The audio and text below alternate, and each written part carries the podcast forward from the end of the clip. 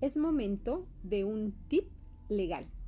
¿Estás rentando un inmueble? ¿Eres inquilino? Te recuerdo que tu obligación de pagar la renta no se suspende por la emergencia sanitaria. Por ello, si estás pasando por problemas económicos, te recomiendo te acerques a tu casero y trates de convenir con él, diferir el pago de la renta los meses subsecuentes o bien, ¿por qué no?, una reducción de la renta. Ah, pero es muy importante que todo acuerdo o todo convenio quede formalizado por escrito. ¿Quieres más tips legales?